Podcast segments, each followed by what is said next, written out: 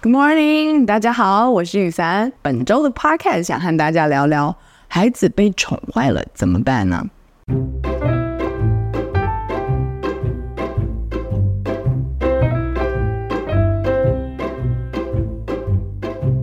我记得有一次，我坐在地铁，见到有一个小孩坐在位子上，周边就站了四个大人，两个应该是父母，另外两个应该是祖父母。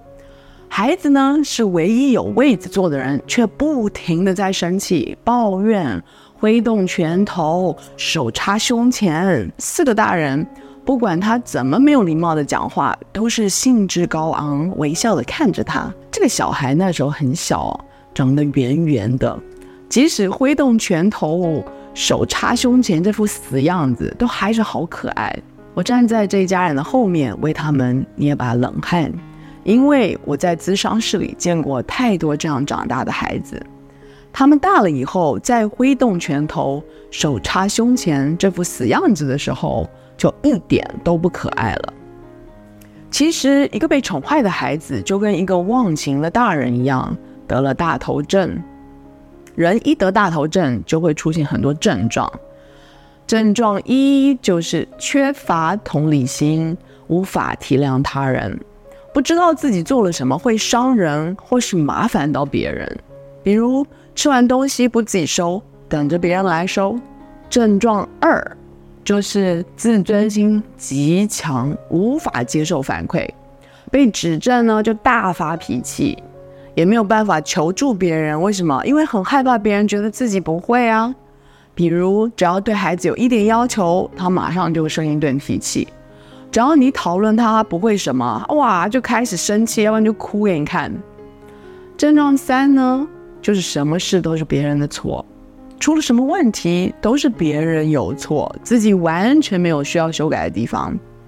比如明明是自己把厕所弄脏的，却都要怪是阿公阿嬷弄的。症状四是他们会花最多的时间对他人品头论足的。从来不花时间在检讨自己这件事上，比如小小年纪就嫌大人做的菜不好吃，嫌大人穿的衣服有问题，嫌大人数学语文没他懂。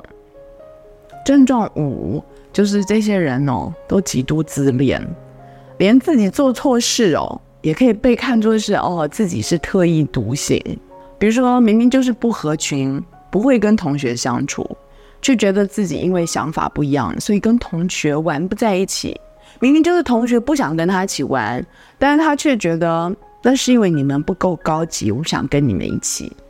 症状六呢，就是他们非常容易坚持己见，做什么事都不让步，一定要按照他的步骤去走，要不然就给你臭脸看。比如不管别人想吃什么，他想好了今天我要吃什么餐厅，如果吃不到，他就让大家都不好过。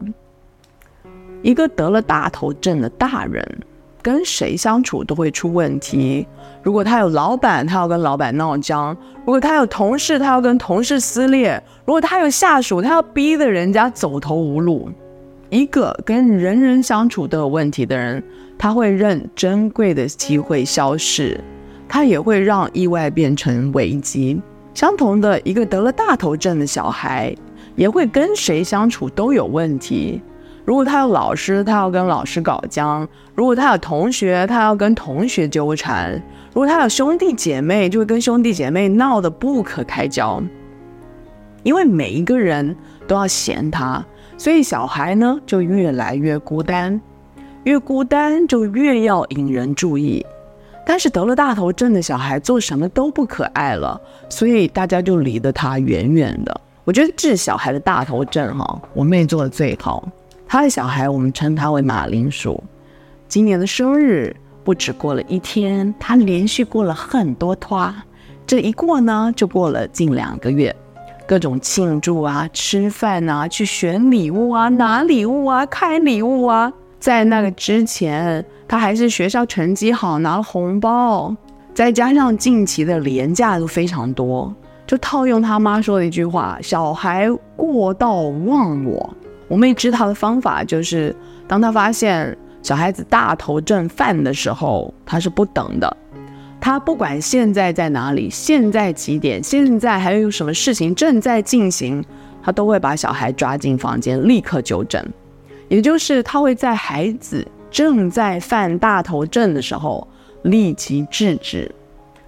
这对于孩子来说是一种惩罚，因为他想做的所有事情，那一天从那一刻开始就全面终止，一直到他想起来他自己是谁为止。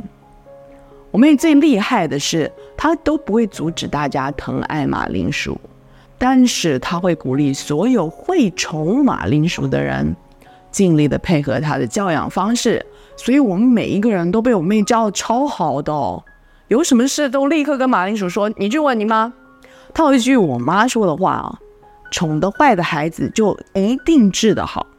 我觉得我妈妈是最不歧视孩子的人。因为她真心觉得孩子的本质都是好的，治好了就好了吗？以上就是今天的 podcast。如果想查询关于我的书的资讯或更多消息，欢迎你到赖凡官方网站 saralye.com，s a r a l y e.com，或是追踪我的 IG 和脸书粉丝专业赖宇凡 Sarah，。那我们就下次聊喽，拜拜。